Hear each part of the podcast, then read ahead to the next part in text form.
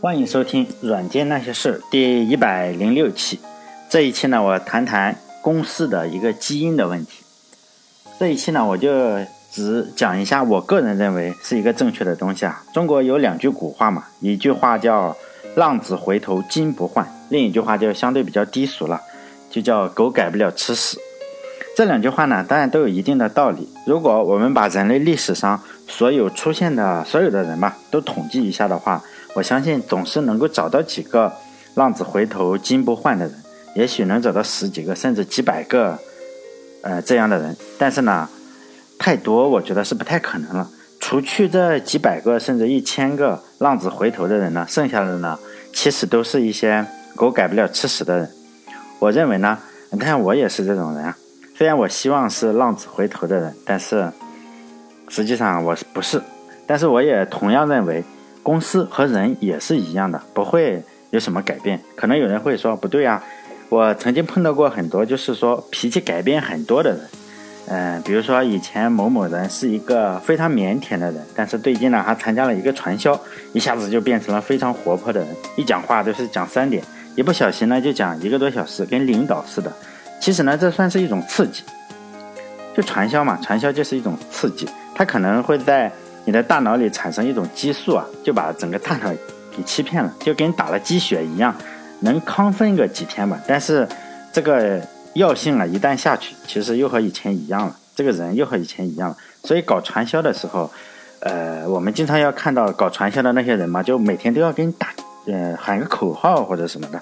如果你某一天不喊的话，这个药效可能就减半了；如果你三天不喊的话，呃，就完全不管用了。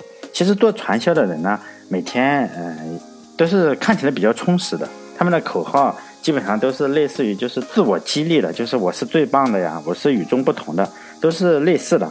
而且呢，他们会特别强调自己是与众不同，因为这一点非常非常重要。因为在一个正常人的眼里呢，你每天都像打了鸡血一样，打了吃了兴奋剂一样，非非常的兴奋呢，是非常不正常的。如果他们自己又承认了自己的这种不正常呢，这个传销就干不下去了。你自己就嘲笑自己，所以呢，他们基本上都认为自己是与众不同的，就是有特别的一个审美的能力。而且你笑话、嘲笑他的大众呢，都是一些蠢货，大众非常愚蠢嘛。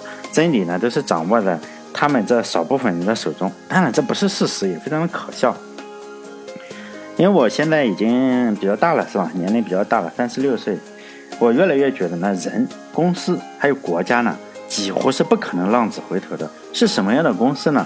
在最开始的时候就已经决定了，国家也是如此。就是说呢，整个的开国皇帝，他其实上就决定了这个朝代一个大概的政策，是没办法改。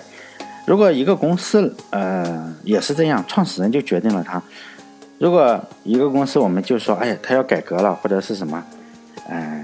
能做的呢，其实很多时候就是喊喊口号，因为只有天天喊口号呢，才可能有点效果，否则的话用处不大。但是改来改去呢，最终，哎，你不喊了，这个狐狸的尾巴马上就露出来，又改回去了。大部分都是这样。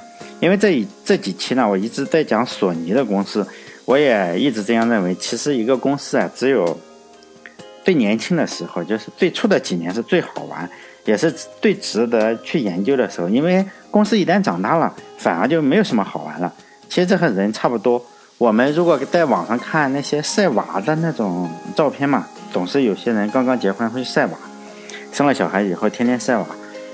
晒娃实际上都是晒非常小的时候，比如说是四岁以前，当然一两岁是最好的时间。很少有人去晒熊孩子，因为七岁八岁这个。小孩就特别特别的调皮，就是七，我们这里有个方言嘛，叫七岁八岁狗也嫌，就是说呢，他狗都讨厌他，更别说晒了。因为你当父母的看到那种七岁八岁那种熊孩子，自己都想揍他，还晒个屁啊！这一期呢，还是讲这个公司的基因嘛，我就再讲两个日本的公司，就本田和丰田。为什么不讲中国的公司呢？因为国内的公司吧，你不知道哪一句话被我说错了嘛，就容易惹怒这些粉丝。那些永远国内的粉丝嘛，又不太那个什么，不太温和，都非常的愤怒，也永远都是怒气冲冲的，永远都死磕一个东西，死磕死磕主播，非常的吓人。因为这些粉丝的逻辑，实际上你想一下也是非常值得回味的。他们都会说他是一个非常有独立思考的人。所以呢，相信了某某人的话，买了某某个手机或者某某产品。你看看，如果他有独立思考能力的话，就应该除了他自己，不应该相信任何人的话。你如果有独立的思考能力的话，你干嘛要天天听毛泽东语录是吗？你也应该怀疑一下嘛。因为我这个人呢比较怂，也不敢惹这些死忠粉，所以呢，我就讲这个日本的公司，毕竟小日本嘛，你随便说点什么。就这个国家呢，是我们的邻居，呃，而且这个国家有一个非常非常厉害的特点，就是说中国的朝代啊，中国朝代是中国要更迭的，中国过个一两百年就会，两百多年就会更迭一个朝代。一旦他看到了这个中国是弱的时候，他们就像疯狗一样的来咬一阵子，非常的无奈。这六百年来，起码都是非常非常的准确的。只要是中国要改朝换代了，他们的嗅觉非常灵敏，就好像是鲨鱼。隔了很多海里都能，还你一旦流了一滴血，它马上就就就就能感觉到气味，一定过来咬。但是只要中国足够的强大呢，他们就会来认个大哥。如果没有认大哥呢，说明还是不够强大。现在他们在美国当大哥，显然美国更强大。接下来呢，我就是讲这个日本公司嘛，显然就是遭到的就是反对可能会少一些，主要是论证一下我自己的观点嘛，就是我的观点就是。人啊，公司还是国家一样，你这个基因呢，其实最初的几年就决定了，而且非常非常难以改变。就是本田和丰田的关系呢，其实上像极了上一期我讲的索尼和松下的关系。本田的创始人呢叫本田忠一郎，是个非常非常有工匠精神的人。这个工匠精神不是宣传，是真的工匠精神。但这不是营销啊？为什么这么说呢？因为他爹就是个工匠，打铁的，就是铁匠。他小时候实际上，呃，他要打铁。就是在家里要参加活动，要把这个铁匠铺子给他了。索尼的两个创始人其实也是小时候也是训练做这些工匠的东西。比如说，一个是小时候跟他爹一起酿酒，就是盛田昭夫嘛，他要掌握酿酒的技术，天天放了学就去酿酒。另一个呢是小时候就玩这些玩具啊，拆玩具，还有电子管。本田的创始人就是，就是有的人说。他家里比较富，有的人说呢，哎呀是不富，一点都不富。我个人是不知道真假，因为我看过好几本他的传记，有的人说还可以，有的人说他家里也不行，比较穷。哎，因为他家里有一个铁匠铺子的话，我觉得应该还可以吧，起码比程序员强一点，因为程序员就是一台破电脑嘛，还整天爱指点个江山。姑且我们就算是有个铁匠铺子，算是中等家庭吧，起码就是说他不应该是那种为生计奔波的人。而且他从小是有一个比较好的烧钱的爱好，就是去艺伎店去玩，经常谈开心了就把几个艺伎接回家里接着玩。这个非常良好的烧钱习惯呢，一直持续到他结婚以后。结了婚以后呢，他就嗯，并不是说哎以后不去艺伎店了，不过他带着老婆一起去，还是很厉害的一个人。我觉得能有这个习惯的人呢，起码不能算是穷人，因为。啊，比如说我现在见的程序员比较多，但是我从来没有见过一个程序员是下班以后就去夜店去玩，而且玩完了之后还能带几个回家。反正这样的人我是一个都不认识。我认识大部分大部分的程序员都是非常苦逼呵呵的在加班嘛，然后还自以为是，嗯，天上地下没有不懂的，是吗？什么这个去知乎嘛，什么都敢评价，甚至有的人就更加的自不量力嘛，普通话说的也不利索，然后。就敢开电台，整天在电台上吹牛。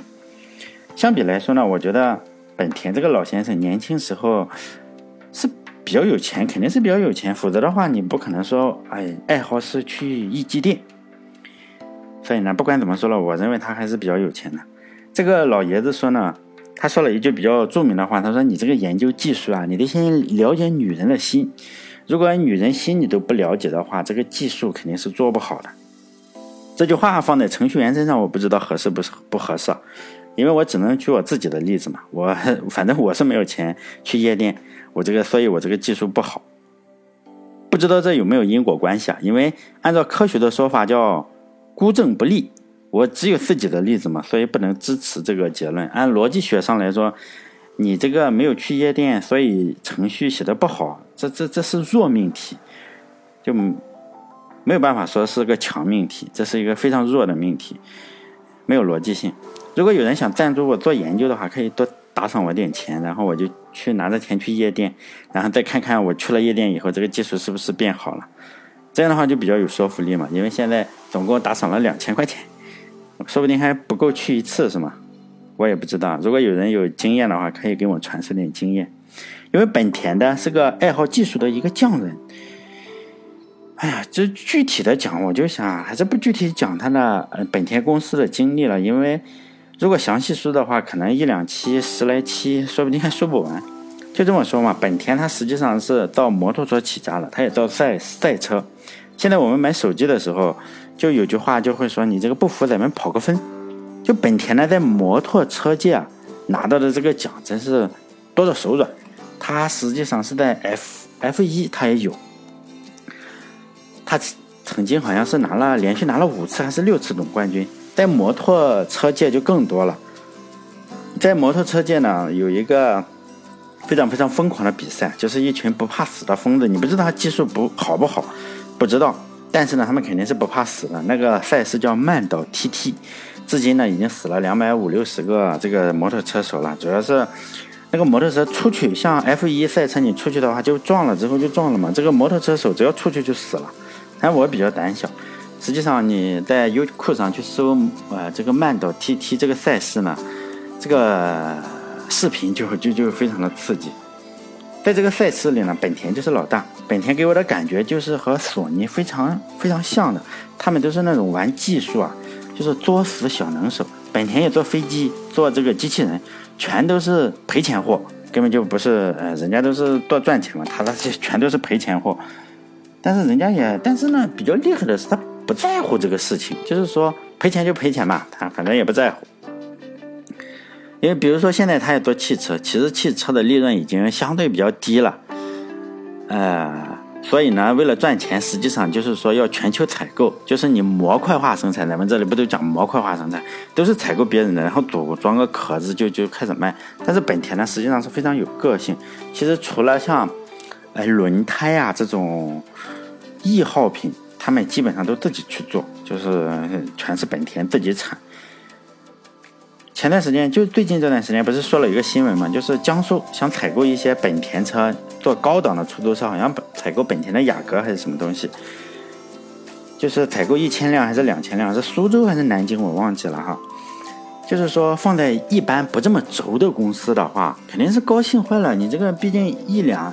一千还是两千台车也非常大的一个数量，肯定是高兴的，这个鼻涕泡泡都出来了。但是人家本田就是很轴嘛，非常傲，他觉得我这个本田虽然现在是不行啊，这个存在感在中国市场存在感几乎没有了，但是呢，他还是非常的觉得，呃，自己非常的厉害，非常高端，做这个性能车的。比如说现在它的存在感实际上确实没有，比如说中国的国产的哈弗。那个车实际上你卖一两个月，就是本田卖一年都卖不了人家一两个月，但本田还是把这一两一千台还是两千台的出租车就给拒绝了。他的理由就是说这个出租车还是比较低端，和这个本田这个技术狂的这气质不相符。所以呢，我就一直觉得索尼和本田是有点类似，丰田呢则和松下有点类似。丰田汽车。当然也是非常非常好，就世界第一嘛，现在是世界第一，销量各方面都是世界第一。我想了想，好像丰田也没什么好说的。如果有人知道的话，可以去看传记。因为如果我一讲本田、丰田，他们也不是软件的事情，我只是为了说一下公司，就不详细去讲这个丰田公司了。哎，也是有非常非常传奇的故事啊，所以多说了也没什么意思。我就讲个我自己的经历吧，因为我是打工嘛，有几年的时间，实际上我。工作就是要去非常落后的地方去拉网线，就建手机的基站啊或者什么，因为好的地方说实在的，是轮不到我来去拉网线。比如说是北京、上海，轮不到我去。轮到我去的地方呢，实际上都是一些穷乡僻壤，就有些地方真的是叫什么，比较粗俗的话就是兔子不拉屎。哎呀，说实在的，不是兔子不拉屎，是根本没兔子。就是有些沙漠啊或者戈壁，你要穿过去，去的时候呢又不能骑骆驼，实际上是要开车过去的。然后呢，呃，那几年就会发现，只有丰田车在任何路况下都是非常非常靠谱的，就是它越野能力非常的强。有些地方呢，就是路非常非常难走。呃，我去的时候记得有个地方是下雨嘛，就把那个桥给淹了。但是水流实际上并不很急，就很缓的。但是桥已经没有了，桥已经在水下了，水漫桥嘛。我们的那个司机就这样下车去看了一下，然后觉得哎还行，就开过去了。因为我不懂汽车呀，我也一直认为，你这个水如果漫过这个排气管，比如说漫过了这个后面这个轮子，这个排气管是不是就不能开了？我认为是这样。结果呢，那时候我坐在车里，就眼看着这个水啊，都因为我坐在后面嘛，然后你就感觉这个水这样一晃一晃的，就要就要从达到车窗车窗玻璃这个高度了。但是这个丰田车呀，还是就这样没有漏水，就这样开过去了，慢慢开过去。所以希望以以后有钱的话，我能买一辆就是那个叫什么，就陆地巡洋舰嘛，丰田的陆地巡洋舰，一百多万。我们那时候坐车就坐这个。跑戈壁什么的，一一一天开几百公里，一一年基本上是不休息的。所有人都喜欢开丰田的车。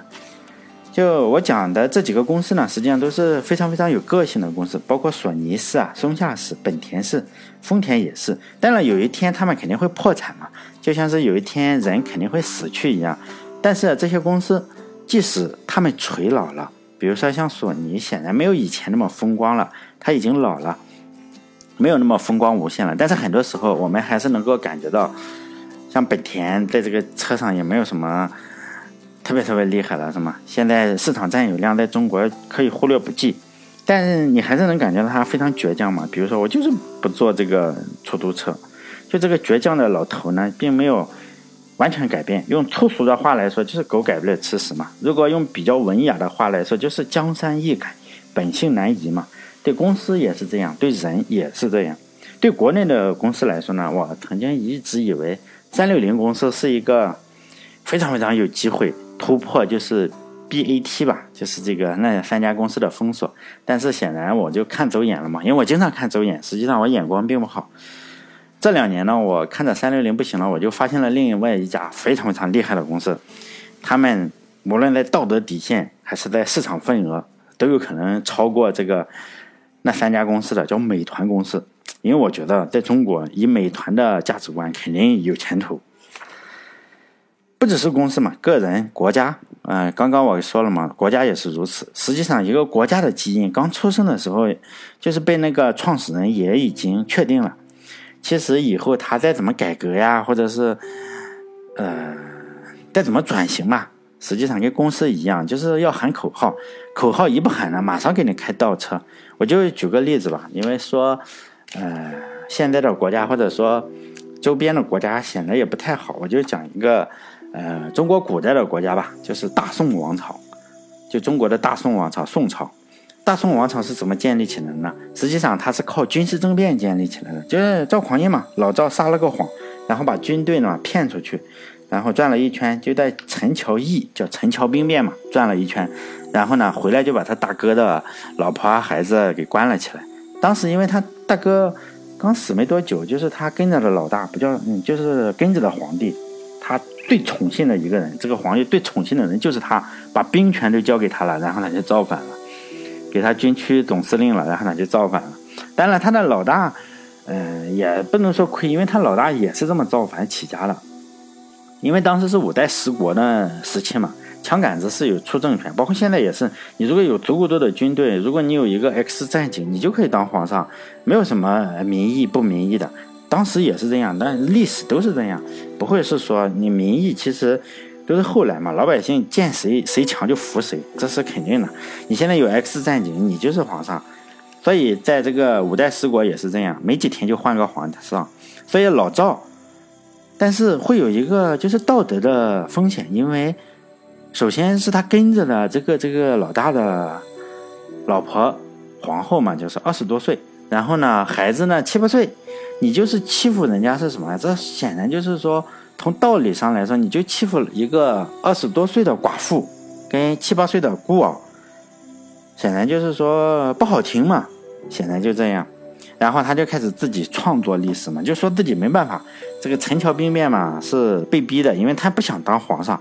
结果呢，他当时喝醉了，睡了一晚上呢，结果酒醒了之后，哎，发现身上连黄袍都穿上了，没办法，只好当皇上。但如果有人真相信，那就见鬼了，是吧？这显然是谎言。所以呢，老赵是从这个军事政变起家的。他最怕的事情是什么？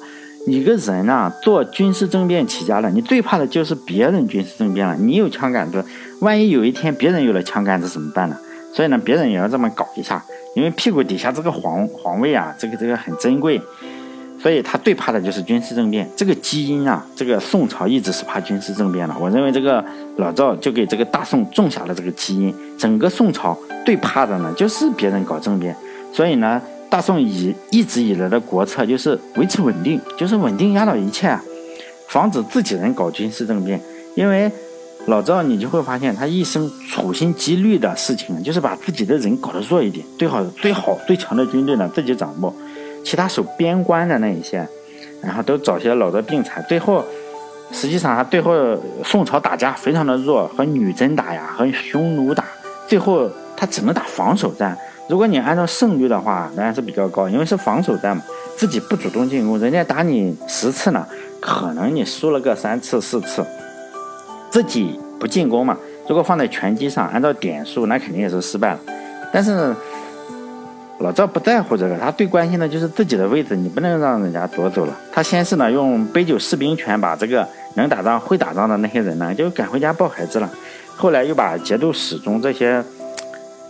人家有军队嘛，他就搞个选秀，然后就把这些身强力壮的士兵啊，就是哎超过一米八，这个体重一百八以上这种比较好的这些士兵能打的，就就就就呃搞到京城来自己统治。那些肚子大的呀，或者是秃顶的，还看着就跑不动的，腿短的，放在现在一看，可能就像是能当程序员的那种士兵啊，就留在这个边关当炮灰。反正你当炮灰嘛，也不让你进攻，你就守边关。就行了。当然，现实情况也证明了，你这个守是守不住的。就咱们毛主席不是说过吗？以斗争求团结，则团结存；以退让求团结，则团结亡。其实你想要和邻国维持一个团结的话，你必须要有一把刀，随时能砍到对方的头最好。那个就是团结了。斗争就是团结的手段，团结是这个斗争的目的，是吗？这个老赵前妻说实在的还不算丢面子，结果到了老赵的弟弟，就是那个。哎，赵赵赵赵匡义吧，叫这个，不是有传闻说他和老赵这个抢来的老婆，也就他嫂子嘛，有一腿，然后发现被老赵发现了，结果他拿着斧头就把皇帝给砍了，自己当了皇帝，就是哥哥传位给弟弟，哥哥这个赵匡胤不知道怎么搞的，就死了，稀里糊涂死了。但是这是个传闻，真假不知啊，因为我这个也是就喜欢看那些八卦新闻，真假是不知道了，假的可能性非常非常大。但是呢，中国不是有句古话叫“好吃莫过饺子，好玩莫过 PlayStation” 吗？就是赵匡胤抢的这个老婆呢，是非常非常漂亮的。这个花蕊夫人叫花蕊夫人，她实际上睡了三个皇帝，先是后蜀的皇帝，结果赵匡胤打这个后蜀的时候，发现哎，这个后蜀皇帝的后宫实在太漂亮了，然后他就拉到了自己后宫里，拉到自己后宫里，结果他这个弟弟可能也发现，哎，确实漂亮，你这个光给大哥是吧，也受不了。也算是怎么，不管怎么说了，这个花蕊夫人也确实是女中豪杰嘛。不仅这个睡的这个男的，不仅是数量多三个，而且数量也不算多三个哈，但是质量可都是非常过硬的，都是三个皇帝，在中国好兄弟嘛，还有那个后蜀的那个呃皇帝，再加上他们这两个兄弟了，就这个兄弟实际上他的一生呢，他也是他德位也不正。所以呢，他也是削削兵权啊，就是说最担心的就是军队造反，这个基因就是这样。他他德位也不太正，然后呢，就不用最后呢，他打了几次非常非常大的败仗，就是说，你你你这个和辽国打了两次对决，我们看过《射雕英雄传》，就跟辽国打两次对决，就大败结束，就赶紧跑回来，就问问怎么办嘛。然后结果当时的宰相叫宋祁，就提了一个非常大胆的想法，就是说。咱把黄河给绝了，让河北的北边啊，因为是辽国在北边，把黄河北边给绝了，让河北什么一片汪洋，什么淹到北京那边，淹到这个那里，这就相当于是丢了河北保江南嘛。如果宋太宗就是他这个弟弟啊，听了这个建议的话，那么美团现在所说的不要这个黄泛区啊，可能就要包括河北了，不止包括河南、安徽这一带，可能还要包括河北。但是，呃，大人物和小人物不同，我们这些小人物就怕政府、怕城管过来打你一顿，或者怕警察抓你打一顿。像皇上这种级别的人，就不怕政府，因为政府是他们家的。这些大人物怕的是历史，你这个小人物怕政府，大人物怕历史。你如果把这个黄河给绝了，宋这个太宗肯定是害怕，所以呢，就你淹死那么多人，肯定否决了这个建议，因为太丢人嘛。没想到一千年以后，有个大人物就是不怕丢人，就把花园口给决了。结果呢，这个蒋公就淹死了接近一百万，也有人说九十万、九十万、八十万和一百万，不管怎么说了，反正是接近一百万嘛，老百姓就淹死了，一千多万人受灾，无家可归，搞得就是当时连侵略中国的这个日本人都看不下去了，就开始救灾。所以呢，这个蒋介石老先生这个炸黄河、烧长沙，也搞不清楚这个货啊，这个脑子里是不是缺个螺丝啊？经常打一些匪夷所思的仗，真是搞不懂为什么。因为宋朝就是这样的。再说宋朝，他就是害怕害怕这个东西，因为自己得位不正，害怕人家造反，所以呢，呃，只要出现军事天才，比如说出现个岳飞，最害怕的就是这个皇上，因为你一旦出现这个军事天才，不是说你打得好，而是怕你这个把我屁股后面的这个这个位置给抢去了怎么办？可能是岳飞啊，有可能是因为仗打的实在太好了。万一发动军事政变怎么办？所以从大宋的皇帝的眼里，看谁都是叛徒，不如先杀了再说。所以呢，这个基因啊，从我一直就觉得，这个岳飞死有可能就是这个基因里就决定了，你谁打得好就死谁，就这么个基因的问题，跟公司一样，公司人都是这样，狗改不了吃屎，江山易改，本性难移嘛。好了，这一期就到这里，下一期再见。